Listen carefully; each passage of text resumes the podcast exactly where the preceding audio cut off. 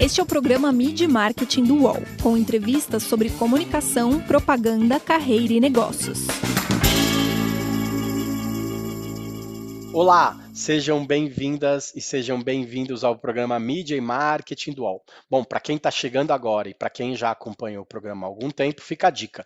A gente já tem mais de 170 edições no Spotify, no Apple Podcasts e no YouTube do UOL. Meu nome é Renato Pesotti e nessa semana semana a gente recebe a Renata Gomide, que é vice-presidente de consumer do Grupo Boticário. Tudo bem, Renata? Muito bom te receber. É um grande prazer falar contigo. Tudo ótimo, um prazer enorme, Renato, estar aqui com essa audiência maravilhosa da UOL. Um prazer, obrigada pelo convite. Obrigado a você. Vamos falar do segmento de cosméticos como um todo, né? A gente viu que o mercado passou por grandes mudanças depois da pandemia. Hoje o Brasil é o segundo maior, né, vendedor de perfumes do mundo, por exemplo. Queria que você me desse um grande aprendizado que ficou da pandemia e que de, de repente direciona o trabalho da, da, da, empresa hoje. E eu também que, queria que você me desse um overview das marcas que, que o Grupo Boticário tem hoje. Legal, Renato. Acho que para começar a falar de mercado, é, tem uma peculiaridade desse mercado né, que, é, que, é, bastante interessante, que é o nível de resiliência que o mercado de beleza tem no Brasil. Ele hoje, no Brasil, nós somos o quarto é, país, né? E aí, quando a gente fala sobre o mercado CFT, que são todas as categorias, então a gente é o quarto mercado, e ele vem sempre crescendo. Né? Eu brinco que a brasileira é muito vaidosa, então tem crise, sai crise, é o mercado de beleza, o perfume, a indulgência, né, de você se sentir bem, ela é algo muito forte para a brasileira. Então, mesmo durante a pandemia, acho que até o, o, é, o, o comportamento de consumo dessa brasileira, ela continuou consumindo. Ela mudou um pouco a, o canal, né? Então, obviamente, as lojas estavam fechadas, mas a venda direta e o e-commerce cresceram mais naquele momento. E uma outra questão é a mudança de categoria. Então, a gente via que a maquiagem foi uma categoria que sofreu bastante, porque, obviamente, as pessoas estavam em casa, né? E aí o batom não fazia tanto sentido naquele momento. Mas a gente viu um crescimento grande, por exemplo, na linha de skincare, né? As pessoas tinham um pouco mais de tempo para fazer isso em casa. Cabelo, por exemplo, foi uma categoria que explodiu também. E, e aí, muito do que a brasileira fazia no salão de beleza, ela passou a fazer em casa. Então, o consumo dos produtos também aumentar. Então, acho que só para a gente falar um pouquinho do mercado. Quando a gente olha o contexto do Grupo Boticário, a gente estava muito, é, muito bem posicionado no quesito digitalização, então a gente já vinha nessa jornada há um tempo, e naquele momento que efetivamente precisou colocar todas as nossas ferramentas de pé, isso fluiu muito bem. Né? Então, é, a, maior parte das compras tinha, obviamente, o e-commerce, mas era muito feito também pelo WhatsApp. Então, é, social selling, que cresceu naquele momento muito, de uma maneira bastante forte, e aí era uma modalidade, sim, um pouquinho menor no passado. Então, acho que o grande aprendizado aqui que fica é, obviamente, a, as empresas estarem bem posicionadas naquilo que a gente já enxerga, né? Eu, eu, eu, falo sempre que a gente tem que estar entregando o resultado do presente, mas olhando para o futuro. Então, se preparar para isso, obviamente não para uma pandemia, mas você está bem posicionado para no momento de crise, você conseguir reagir rápido é muito importante. E aí você tem que trabalhar com cenários. Acho que uma outra coisa muito importante para o grupo, e é um valor, é um asset muito forte. Eu, eu, as pessoas me perguntam assim, Renata, qual que é o segredo do Boticário? Eu falo que tem vários, alguns eu não conto, obviamente, mas tem um que para mim é, é muito, muito legal, eu gosto de reforçar bastante, que são as relações. É um grupo formado é, para um mindset de relações entre as pessoas. Você vai perguntar, mas o que, isso tem a ver com pandemia? Tem muito a ver. No primeiro momento, quando a gente teve que fazer o lock, né, teve o lockdown e a gente teve que se reinventar, a gente tinha uma relação muito pré-estabelecida com o franqueado, a gente deu as mãos e demos todo o suporte necessário para ele passar bem pela crise dentro do contexto, né? Passar bem, é, obviamente, um super desafio, mas tá bem, tá, tá, tem uma relação e ter um, um olhar, um fluxo de caixa suficiente para passar pela pandemia. Quando a gente olha para os colaboradores, foi 150% a, a organização definiu o que, que ela ia olhar, e aí não teve demissão, né? Foi, foi, um, foi um, um olhar muito cirúrgico para o colaborador. Já existia uma relação muito forte de de ganha-ganha, de co-construção, e os parceiros, né, que são os nossos fornecedores de matéria-prima e tudo mais. Então, naquele momento era ó, óbvio que a gente tinha uma preocupação grande de como é que ia seguir, mas a companhia nunca teve dúvida de que era o primeiro momento a preservar as relações. E aí isso vai desde parceiro, franqueado, colaborador. Então, o olhar de construção em conjunto com, com quem está com a gente construindo essa história há 46 anos é muito importante. Então, acho que para a gente, dois aprendizados é a gente está bem posicionado em relação à estratégia e, e à preparação para passar por um, um, desafio, uma crise, seja ela qual for. E o segundo, fortalecer cada vez mais as relações que a gente tem com os nossos, com quem está quem tá perto da gente. Então, essas duas coisas combinadas fez com que a gente passasse de uma maneira dentro de um contexto muito triste, mas que a gente passasse pela maneira com, com o menor impacto possível. E aí, no momento que acabou a pandemia, a gente efetivamente já estava super pré-estabelecido, super bem posicionado, e a gente via as pessoas, as vendas voltando de uma maneira muito rápida. Então, a gente, de fato, acho que, né, dentro do possível, passou bem por isso. E, obviamente, muito aprendizado de comportamento do consumidor, mas isso eu acho que é uma coisa natural do business. A gente está sempre conectado, independente de crise ou não crise, pandemia ou não pandemia, é conhecer cada vez mais profundamente o nosso consumidor. Isso faz com que a gente tenha uma vantagem competitiva frequente e, e bastante consolidada. Conhecer o consumidor passa pelas marcas, né? Queria que você me falasse quais que são as marcas do grupo hoje, até para que tem lançamento e aí é, se investe um pouco mais em comunicação de uma marca que está vendendo um pouco mais. Conta como vocês estão fazendo isso hoje. Legal, Renato. Eu acho que a gente, eu, eu, eu também falo para as pessoas, é, a gente é o playground de quem gosta de trabalhar com marca e beleza. A gente tem mais de 70 marcas no portfólio, considerando, né, a, a gente tem as master brands, que é o Boticário, Eudora, Vult, Australian Gold, recentemente na aquisição de Trust e de Dr. Jones. Então, são as master brands, mas além dessas master brands, a gente tem as submarcas. Então, quando a gente vai para Boticário, por exemplo, a gente tem marcas enormes, por exemplo, o Malbec, Cuide-se Bem. Obviamente, cada marca tem a sua estratégia, então tem marcas que a gente, quando a gente define qual é o posicionamento, qual é o mix de marketing, né? As pessoas falam, ah, como é que é televisão versus digital? Gente, todos os meios são importantes e a gente vai combinando os meios de acordo com o posicionamento de cada uma das nossas marcas. Então, tem mais marcas que são mais digitais, né, que, a, que a conversa com a comunidade dessa marca acontece mais digital. Tem marcas que elas ainda são, estão numa construção e que, que ter uma mídia mais massiva ainda é importante. Então, a gente faz uma combinação do que faz sentido para cada consumidor. Né? O importante no final do dia é conexão com o consumidor. E aí, a partir disso, a gente monta a melhor estratégia. Independente de onde o consumidor hoje ele quer mais experiência, né? Ele não quer, às vezes, comprar um produto, ele quer uma solução para o problema dele. Isso tornou a, a, vida de quem cria produtos mais fácil, né? Porque o marketing identifica esse desejo e aí a empresa desenvolve. E eu queria que você falasse também como que a marca tem usado a, inteligência artificial para ser mais inclusiva, né? A gente nunca imaginou que tecnologia e, e beleza fizesse tão tão desse tão, tão certo, né? Queria que você falasse um pouco dessas novidades recentes.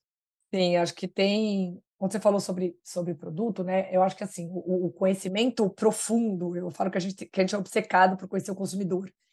É, e, e, por quê? Né? Cada vez mais as marcas, eu, eu falo que ela deixa, deixamos de ser marcas top-down, onde a marca falava para o consumidor, e a gente passa cada vez mais a conversar com o consumidor, a entender o que tem pertinência para ele.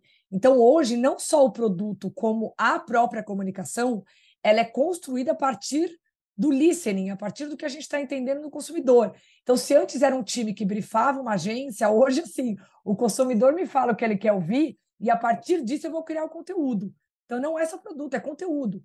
Ele se retroalimenta real time. Então, quando a gente vai falar sobre uma campanha, por exemplo, de Natal do Boticário, que é um dos momentos principais aqui da marca, eu começo a, a ouvir o consumidor é, dois meses antes da construção da comunicação. Então, a gente começa praticamente a desenhar isso seis meses antes. À medida que a gente vai entendendo qual é o assunto, qual é o tema relevante que está na mesa, a gente monta a nossa comunicação. E aí entra o papel da tecnologia nisso, porque a gente só consegue fazer essa, é, é, esse listening tão profundo a partir do momento que eu, que eu tenho as famosas Martex, nada mais é do que ferramentas que me ajudam a entender melhor o consumidor e depois falar com esse consumidor dentro de uma jornada completa. Então, se antes era de dentro para fora, nunca foi tanto de fora para dentro. E aí a importância, né? Vou pegar alguns exemplos aqui que você está falando de inteligência artificial, que na realidade a gente está, eu brinco que ela está na moda agora, mas ela sempre existiu, né? A gente sempre trabalhou com inteligência artificial, por exemplo, no pensamento do produto. Então, é, a inteligência artificial nos ajuda a combinar várias, várias informações e me trazer uma solução, uma informação mais, mais completa. Quando a gente olha todo o trabalho que a gente faz de CRM, que eu ofereço uma cesta para o Renato, por exemplo, é a inteligência artificial que me dá a melhor solução que o Renato, que eu vou oferecer para o Renato. Então, hoje, eu tenho agilidade, eu tenho assertividade da melhor oferta, da melhor cesta para o meu consumidor final através da inteligência artificial. Então, a tecnologia não é fim, a tecnologia é meio, né? Eu gosto de falar isso porque no final a humanização ela é que faz a conexão com a marca. Não adianta você ter informação se depois você não sabe o que fazer com aquilo. Então é extremamente importante que a gente tenha cada vez mais pessoas construindo a, a, a é, entendendo o que a inteligência artificial está trazendo, e a partir disso você cria as estratégias. É, então, um, um, outro ponto que é muito interno, né? Eu estou dando exemplos de coisas internas, a previsão de demanda. Eu tenho 60 marcas hoje, eu sou multicanal, então eu vendo na loja, eu vendo no e-commerce, eu vendo na venda direta, é, eu estou na perfumaria, eu estou na farmácia. É quase que impossível a gente fazer essa demanda sem inteligência artificial embarcada. Então, ela é ferramenta fundamental para acertar a demanda. É, quantos produtos vai para cada um dos canais? Né? E isso é um learning, né? a agenda do learning da inteligência artificial. Ela vai me, a partir do momento que eu, que eu, que eu coloco os dados, ela vai me trazendo a informação mais precisa para essa distribuição. Quando a gente vai para uma agenda de geração de valor direto para o consumidor, a gente tem alguns exemplos super interessantes. Por exemplo, esse, esse ano a gente fez, a gente conseguiu no uh, carnaval criar o Folia. Depois eu, é, é, é muito legal, esse é um case que a gente gosta bastante, que é sabendo que o momento do carnaval é onde o consumidor mais consome conteúdo de beleza, o que, que a gente fez? Através da inteligência artificial, a gente gerou uma série de maquiagens, de possibilidades de maquiagens para o carnaval. Isso foi um processo super rápido, super assertivo, então a gente, de novo, combinou coisas e gerou uma série de, de é, looks de maquiagem para o consumidor final de um jeito muito prático, muito rápido e muito inclusivo, porque tinha maquiagens para todo tipo de pele, para todo, todo tipo de mulheres, então, acho que a gente sabe, mas de novo, né? Eu falo que é uma agenda que a gente tem que tomar muito cuidado, porque a gente precisa ter é, a questão da segurança da informação, da segurança que você tem ao passar isso para o consumidor, é enorme. Então, a gente está sendo bastante cirúrgico na tomada de decisão do para que, que usar, qual é o valor para o consumidor, qual que é o valor interno, a proteção de dados. Então, é, é uma agenda que, para a gente, ela é muito estratégica, mas é uma agenda muito consciente e com decisões bastante seguras. Hoje, para você ter uma ideia, o nosso comitê né, de, de que, que, aborda muita inteligência artificial, eu tenho jurídico embarcado, eu tenho pessoal de tecnologia, eu tenho o pessoal de legal, eu tenho o pessoal da, da agenda corporativa. Então, são várias pessoas tomando uma decisão segura do qual é a razão da utilização da inteligência artificial para determinado fins. Né? Então, a gente tem que separar bastante que é sempre usamos previsão de demanda, agenda de logística, agenda de P&D. Então, essa discussão, isso sempre existiu. Agora, o cuidado é muito grande a partir do momento que você leva isso para uma comunicação, que você leva isso para o consumidor, e a gente está fazendo de um jeito bastante cuidadoso. Acho que esse, essa é a mensagem aqui. Legal. Você falou de cuidado, você falou de consciência, você falou de pessoas no final das contas. Né?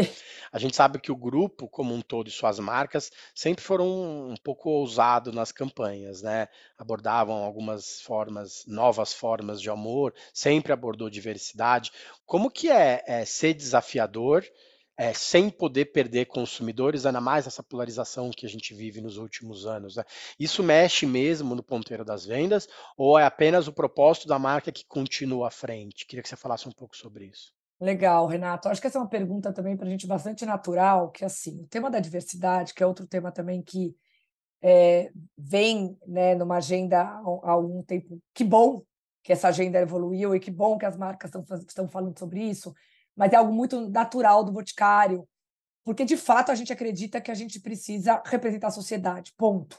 Então, aqui não é uma discussão se é, a gente vai fazer ou não vai fazer, é uma discussão natural de que, para você, uma marca com a capilaridade que a gente tem, é, é natural que a gente represente a sociedade. Isso vai desde a definição do time de trabalho, do time de pessoas que estão dentro do grupo. Tudo começa de dentro de casa. Isso não é uma agenda para fora, é uma agenda de dentro. Então, quem cria o produto, quem cria a comunicação, você tem que ter a representatividade. Não adianta, como é que eu vou criar um produto para pretos se eu não tenho pretos dentro de casa? Então, é, é, é quase que assim, isso não é discussão. Então, começa a agenda pautada por uma agenda interna de time. E quando a gente vai para fora, é, é, é, a gente tem dois olhares. Uma é quando, quando eu represento, e, e por que, que isso é bem importante, né? Acho que é legal é, voltar um pouco para trás. A indústria, a indústria da beleza, as marcas, historicamente, sempre reforçaram padrões estéticos. Então, eu falo que é nossa responsabilidade, nossa obrigação desfazer isso que veio sendo reforçado ao longo do tempo. Acho que a gente já tem uma agenda bastante evoluída mas ainda assim a gente precisa ter uma agenda bastante consciente, e mais do que consciente, intencional nessa jornada. Então, se antes a gente reforçava o padrão, agora a gente tem que desconstruir. E acho que o Boticário vem fazendo isso muito bem ao longo, do, ao longo de vários anos. Quando a gente fala sobre ser ousado, eu diria, acho que exatamente porque a gente tem uma capilaridade, capilaridade enorme e estou na casa de milhões de brasileiros, a gente tem que pautar essa agenda. A gente tem que falar sobre isso, a gente tem que provocar a reflexão. Então, quando eu coloco uma campanha de Dia das Mães, onde eu coloco uma mulher num tribunal, porque no final eu preciso de fato que as pessoas prestem atenção da mensagem que a gente quer passar. Qual era o objetivo de colocar uma mãe no tribunal e falar, pessoal, não julgue uma mãe, porque no final do dia tudo que ela não precisa é de julgamento, porque ela já nasce com a culpa. E aí a, o, o ponto aqui não teve tanta ousadia, teve um objetivo de gerar reflexão. É claro que a ousadia é na forma. Se eu venho com uma comunicação que eu só falo assim, pessoal, vamos parar de julgar, ninguém presta atenção, porque a economia da atenção, as pessoas pararem para ver as campanhas, está cada vez mais difícil. Então, ao colocar uma mulher no tribunal e falar, pessoal, é assim que essa mulher se sente, isso faz com que as pessoas prestem atenção no que a gente quer falar. Isso é diferente de, um, de uma temática que eu acho que é importante, que é a lacração. A gente não gosta da lacração. Então, para mim, tem um tema muito diferente, e aí as marcas, cada uma com seu posicionamento, tem que pensar e tem que ter consciência se elas estão se elas estão fazendo isso só para lacrar e só para ter o holofote, ou se de fato isso é o valor da empresa, isso é o valor da marca. Então, a consistência da mensagem é, ela é fundamental. Então, a gente não vai fazer nada que esteja desconectado tanto com o que a gente acredita, tanto com a crença da marca, quanto no posicionamento, porque não vai ser verdadeiro e o consumidor percebe. Quando a gente levanta uma bandeira que o consumidor acha estranho e fala, gente, isso não combina com a marca, é que alguma coisa errada tá. Esse não é o jogo do Boticário e nenhuma das marcas do grupo. Agora, você conseguir ter, eu brinco que é trazer um pouco mais da pimenta, eventualmente numa comunicação, é uma conversa que a gente quer gerar e é natural que nem todo mundo esteja nesse mesmo lugar. E aí o que a gente faz é principalmente trazer o tema para a mesa, para a discussão. Então, quando, enquanto as pessoas estiverem discutindo, é positivo. A gente nunca tirou uma campanha do ar, porque é intencional a gente trazer um tema para discussão. E a gente entende que essa discussão é saudável, dependendo da forma que a gente coloca ela para o consumidor. Então você não, nunca vai ver as, mar as marcas fazendo coisas que não têm é, que não tem fit com os posicionamentos. Mas você vai ver sim as marcas trazendo conversas relevantes e que eventualmente não vai ser unanimidade no entendimento. Então, não é fácil, as marcas que precisam estar dispostas a trazer temas relevantes. E hoje, uma marca de fato que não entende que ela tem um papel que vai muito além de vender produto, essa marca está fora do jogo. Né? Ela precisa fazer, ela precisa criar impacto positivo para a sociedade. Ela precisa ajudar os consumidores e a sociedade a refletirem, a evoluírem. E aí sim você tem que ter campanhas que você consiga garantir que as pessoas vão discutir algum tema que seja, que seja um tema importante, relevante, estratégico na sociedade. As marcas, principalmente as marcas grandes, elas precisam é, Exatamente. essa discussão na sociedade. Né? E marcas como a. No... É, e, desculpa, é, e marcas que. De beleza, por exemplo, que historicamente é, é, reforçaram o padrão aí ao longo da jornada, né? Tem um, tem um, um asterisco a mais aí, né? Na, na obrigação. A gente vai para o intervalo. Já já a gente volta com a Renata para falar sobre um pouco mais sobre essa escutativa que ela disse e sobre a presença dos influenciadores, dos criadores de conteúdo na vida da marca. Até mais.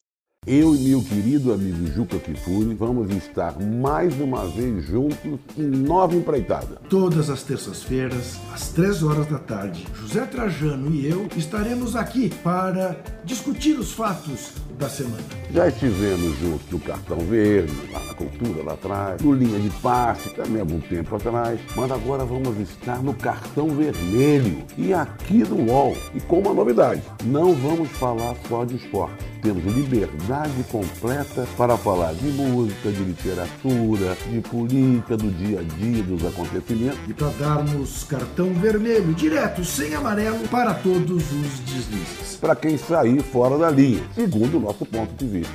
Toda terça-feira, 3 horas da tarde, no canal UOL e nas principais plataformas de podcast.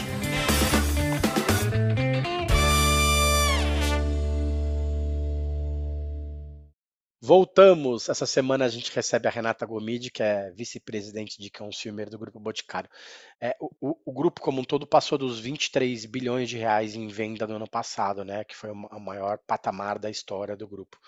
Como que hoje o marketing, que é a escuta ativa do consumidor, se torna relevante dentro desse resultado? A gente ouviu alguns anos atrás uma história de que o marketing estava perdendo força dentro dos, das cadeiras de, do C-level, dos pres, do dos vice-presidentes, e parece que o jogo virou, né? O marketing hoje é fundamental para mostrar o caminho para que a, que a marca deve seguir. Queria que você falasse um pouco desse, dessa posição dentro do Boticário. Legal, Renato. Assim, é, essa, eh, essa, eu acho que primeiro que as vice-presidências, né, elas, elas são importantes, todas são tão importantes para a construção da estratégia, porque na realidade você tem visões que são visões conjuntas, e aí você vai formando quebra-cabeça. No Boticário, a cadeira de, de vice-presidência de marketing foi extremamente relevante, né? Então, e, e por quê? Porque a gente sempre colocou o consumidor no centro.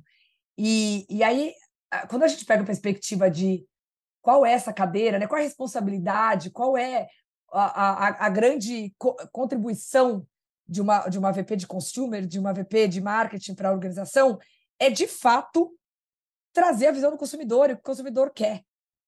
E principalmente olhar para frente. Então, eu sempre falo que a gente tem a responsabilidade de levar a, a organização para o futuro. Então, é olhar para as tendências, olhar para os white spaces, olhar para o mercado lá na frente. Então, a gente tem duas responsabilidades. Uma é entregar o presente é, com uma conversa relevante, com produtos que atendem os needs das consumidoras, que conectem com as consumidoras, ser relevante em termos de conversa, de narrativa, é, entender, inclusive, o que, que precisa mudar de forma bastante ágil. Eu acho que esse é um tema bastante atual, né? Que é a gente precisa ter agilidade, ter respostas rápidas. Se eventualmente uma coisa não está funcionando, você já precisa pivotar para uma outra estratégia. E isso a gente consegue através de tecnologia. Né? A gente está cada vez mais preparados para conseguir fazer as mudanças rápidas que a gente eventualmente precise fazer. Isso aqui é a visão do curto prazo da entrega de resultado. A outra parte, a outra responsabilidade do, do, do, do, do CMO é olhar para frente entender o que está acontecendo, qual é a próxima, qual é o próximo step, qual é a próxima tendência, o que, que a gente pode fazer quando a gente olha para o nosso consumidor e, eventualmente, querer, inclusive, ajudar na mudança do comportamento dele. Né? Então, quando eu olho para categoria de cabelo, eu posso ditar qual é a tendência, posso virar e falar assim: olha, gente agora a gente pode tentar fazer uma mudança no comportamento do consumidor, ele pode começar a usar shampoo em barra, shampoo em sei lá o quê, entendeu? Então, é, provocar a mudança olhar para esse consumidor entender qual é a próxima jornada, é, quais são as tendências que.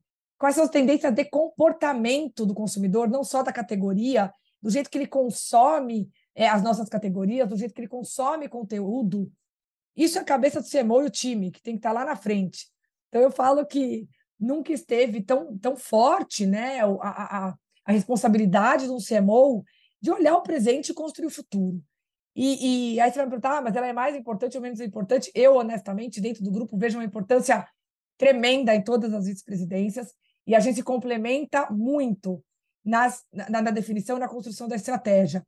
E, e aí, eh, né, de novo, falando do sucesso do grupo, eu acho que é pela integração e pelo entendimento do papel de cada um nessa construção super colaborativa que a gente tem dentro de casa.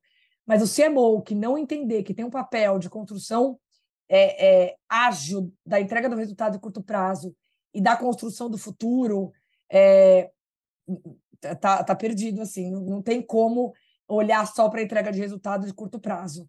Né? O papel do CMO é olhar para o futuro e entender quais são as próximas estratégias que vão ser construídas e equipar o time de ferramentas para que isso seja possível. Não adianta olhar para o futuro e não fazer nada com isso.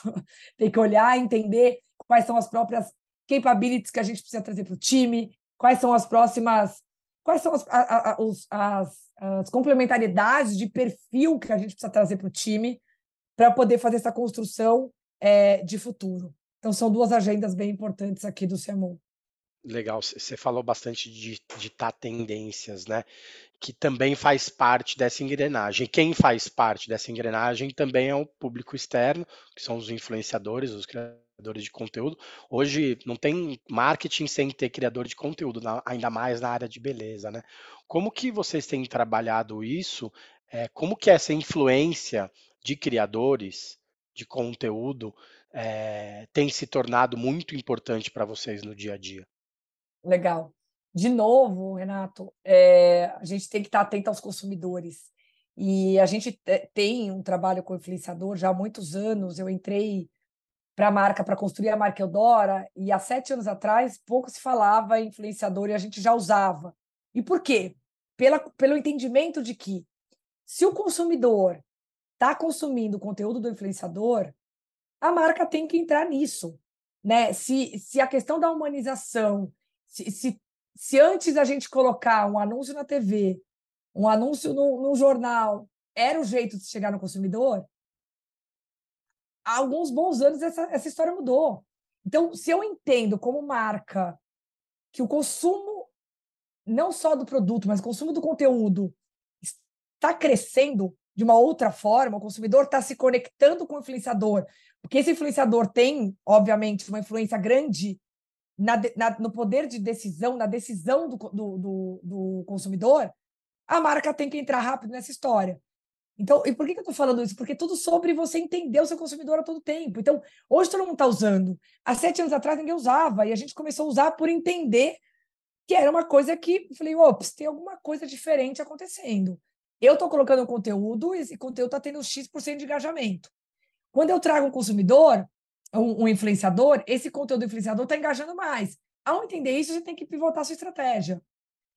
E aí, acho que, de novo, a, a, a mudança da estratégia tem a ver com a mudança de consumo e do comportamento do consumidor. Uh, a gente tem usado, então, hoje, obviamente, todas as nossas marcas usam, cada uma de um jeito, porque as estratégias não são iguais. Então, a forma que a Eudora usa é diferente da forma que a Australian Gold usa, que Boticário usa. E, de novo, é... por que eu estou falando sobre forma? Porque não basta você botar um produto na mão do influenciador. Se você não acerta no como, é, é, na minha visão, o que está pasteurizado é a forma. A forma de usar o influenciador hoje está de um jeito, na minha visão, ainda é, com. com eu, eu, eu vivo desafiando o meu time aqui, a gente tem feito um excelente trabalho e os indicadores mostram isso, mas é a forma, o consumidor não quer mais ver só o, o influenciador com o produto na mão. Se antes era importante, agora ele quer ver história, ele quer ver narrativa, ele quer entender que isso tem pertinência, ele quer entender diferenciação. Então, não basta só, ah, eu uso influenciador, tá bom, check, não, não tá check. você tem que contar uma história diferente. E aí entra, primeiro, a verdade por trás disso. Então, obviamente, tem que ter verdade, tem que fazer sentido, o consumidor, de fato, tem que enxergar que esse influenciador, ele gosta do produto, ele usa o produto.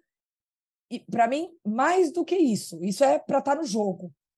É a forma criativa de usar.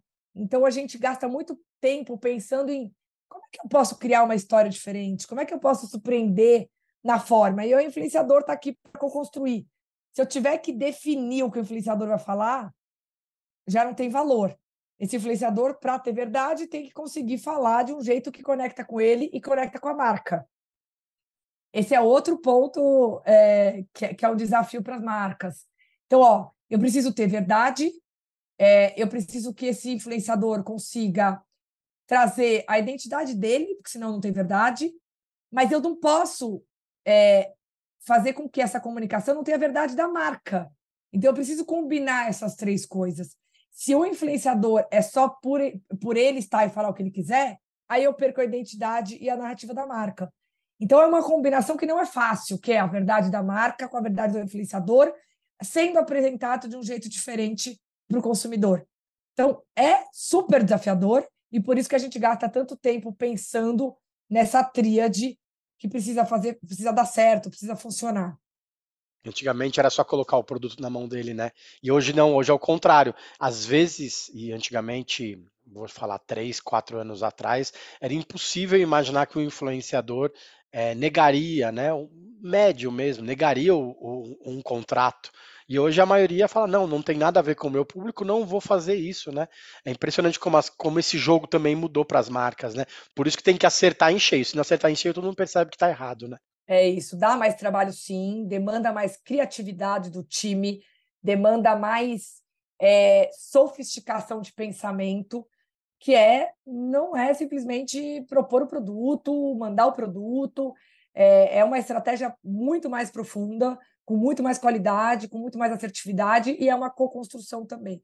Então eu brinco que tá difícil ser marca hoje em dia, porque você tem que de fato é, construir é, variáveis que antes você não tinha no jogo há 10 anos atrás, há 5 anos atrás. E daqui a pouco, se a gente bater esse papo ano que vem, eu vou estar tá falando de dois anos atrás, porque já vai ter mudado e a sabedoria e a inteligência das marcas é conseguir mudar, ser ágil na, na, na captura de, do que está mudando no comportamento do consumidor, no mercado, e conseguir ter a reação é, rápida sem mudar ou pivotar completamente a estratégia, que eu acho que esse é um grande erro das marcas que também vão mudando dia a dia sem uh, levar em consideração qual é o posicionamento da marca, consistência, disciplina, tudo isso é algo muito importante que né, você muda, se pivota a comunicação, a forma de falar, a segmentação, a mídia, o dia a dia. Só que você tem que estar muito bem embasado por uma estratégia muito robusta. Legal. Falando em acertar em cheio, né? Você foi escolhido esse ano como uma das Woman to Watch, que é uma homenagem que o Meio Mensagem faz às mulheres que se destacam no mercado de comunicação e marketing, né? O evento tem patrocínio do UOL também. Queria que você falasse o que, que essa homenagem significa para você e como esse tipo de iniciativa, esse tipo de homenagem, pode ajudar outras meninas, outras jovens a, a, a, alcançarem ou desejarem cargos de liderança. Porque você mesmo falou que não está fácil para ninguém, né? Se não está fácil para o Boticário, imagina para a gente, né? Então, como que, que essas, esses jovens, é, é uma, uma homenagem dessa pode fazer com que jovens desejem ser vice-presidentes, presidentes de empresas grandes também? Legal, Renato. Eu, eu recebo esse prêmio é, de forma, assim, muito, muito feliz, muito. É, é um privilégio poder ser homenageada no Watch, que é um prêmio tão desejado. Mas eu gosto de dizer que o prêmio, eu corro maratona, tá? E aí eu vou fazer uma analogia aqui que eu acho que ela é boa. É, é, é o valor não está na linha de chegada. A linha de chegada era a parte mais fácil, né? Então, quando, o, o prêmio é um negócio incrível, mas ele é um reconhecimento. Mas o desafio está na jornada, e a, a, construção da jornada, a, a, forma que você constrói a jornada é fundamental. Então, esse é um prêmio que ele é um prêmio, para mim, coletivo, prêmio nunca, nunca é individual. Então, esse é um prêmio de milhares de mulheres que estão comigo no meu time, na minha casa. Eu tenho duas filhas que estão me acompanhando nessa jornada. e sabem que não é fácil você ter duas filhas, você é, trabalhar numa empresa. Eu sou muito feliz no meu trabalho, mas eu trabalho bastante, então eu me dedico muito.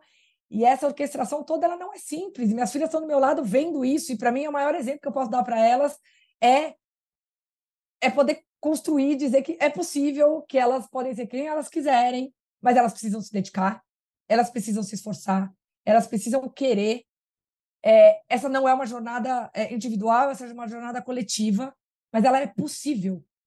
Só que você tem que desejar. Então, o que eu, o que eu é, tenho maior admiração por esse prêmio é que você consegue passar para as mulheres que é possível. Tem uma jornada, ela precisa, você precisa estar tá afim dessa jornada, ela não é simples. Eu falo que elas têm os buracos aí na estrada e são para nos deixar cada vez mais fortes, são para nos fortalecer. E eu acho que essa, é, essa é o grande, a grande beleza desse prêmio. Então, eu, eu quando eu, quando eu contei desse prêmio para né, minhas filhas, principalmente, para o meu time, e agradeci delas estarem comigo nessa jornada, porque no final eu quero que elas peguem isso como exemplo. Então, poder olhar e falar: olha, eu estou nessa jornada, eu me dedico, eu me esforço, eu sou, eu, eu, eu, gosto de usar assim um pouco do meu estilo, né? Eu sou muito inquieta. É, eu sou muito inconformada. Essas são características minhas, porque eu acho que a gente sempre tem que estar com a antena ligada, tá sempre querendo né, olhar e entender como é que a gente pode melhorar. Então, essa inquietude, para mim, ela é importante porque ela é gasolina. E aí tem sim, tem contextos que são desafiadores e você precisa, e você se fortalece neles o tempo todo. Eu gosto de dizer que, que é um exemplo, sim, mas é, eu gosto de dar mais o exemplo da jornada do que da linha de chegada. Né? Então, falar mais sobre o que, que eu faço, como é que eu faço, a inquietude é importante, o esforço é e a dedicação são fundamentais, é, saber a hora da pausa, saber como é que você administra, tudo isso faz parte de uma jornada que ela é desafiadora, mas ela é deliciosa. E o prêmio é um reconhecimento e mais um exemplo de que é possível quando você quer. De fato, essa conquista é, ela é, ela é muito legal. Legal. Você falou de exemplo, né? Eu queria que você me contasse uma campanha, um, case, uma, uma, propaganda de uma outra marca é, que te inspira, que você olhou recentemente e falou assim, nossa, isso me faz lembrar por que, que eu faço, por que, que eu fiz isso de publicidade, por que, que eu trabalho com comunicação. Legal, acho que teve uma campanha recente, recente, não é tão recente, mas uma campanha da Adidas, vou pegar então, já que eu falei de esporte, vou pegar, acho que o esporte tem vários bons cases de comunicação, porque ele consegue trazer é, trazer isso que eu estou falando, que é sobre você se dedicar, que é sobre resiliência, que é sobre você entender que tudo é possível quando você deseja. Então, eu estou trazendo um exemplo de alguma coisa que para mim é para minha vida pessoal e também cases de comunicação. E aí, para mim, tem vários exemplos de Nike, vários exemplos de Adidas. E a Adidas recentemente fez uma campanha muito interessante quando falava da mulher da dificuldade da, da mulher no contexto é, do, do, mundo como ele é hoje, da sociedade, que era as mulheres saindo, a mulher que queria sair, e como eu já vivi isso, me marcou bastante, que era uma mulher saindo para correr à noite, ela estava de shorts de regata, e mostrava ela respirando, assim, saindo da casa dela para correr.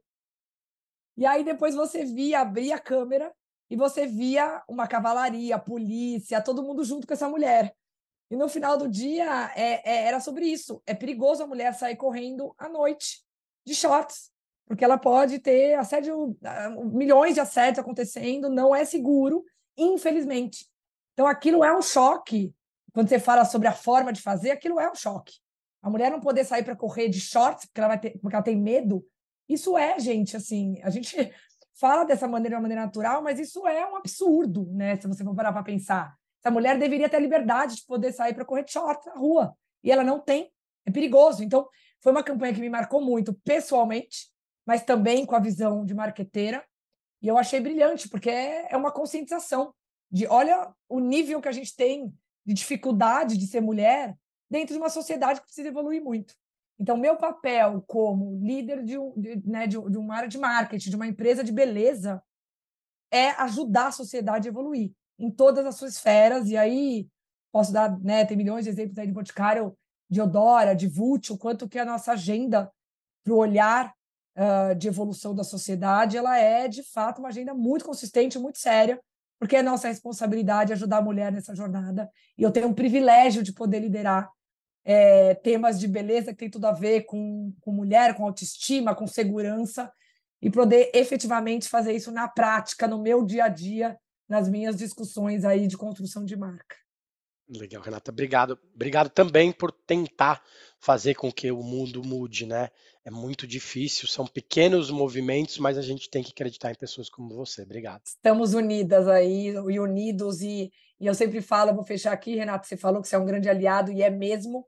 É, eu, eu falo que a discussão não pode ser só com mulher na mesa, tem que trazer o homem. Né? O homem tem que estar aliado a essa causa e tem que estar junto com a gente aí nas discussões.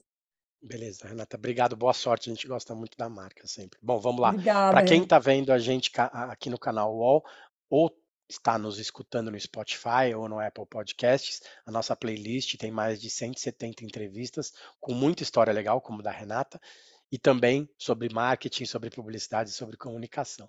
Daqui a 15 dias a gente está de volta, tá bom? Valeu, obrigado, gente, e até mais. Os podcasts do UOL estão disponíveis em todas as plataformas. Você pode ver uma lista com esses programas em uol.com.br/podcasts. Mid Marketing tem apresentação e reportagem de Renato Pesotti, captação de áudio de João Pedro Pinheiro, design de Débora Faleiros, direção de arte de Gisele Pungan e René Cardilho, coordenação de Juliana Carpanese e Marcos Sérgio Silva. O projeto também conta com Alexandre Jimenez e Antoine Morel, gerentes de conteúdo, e Murilo Garavello, diretor de conteúdo do UOL.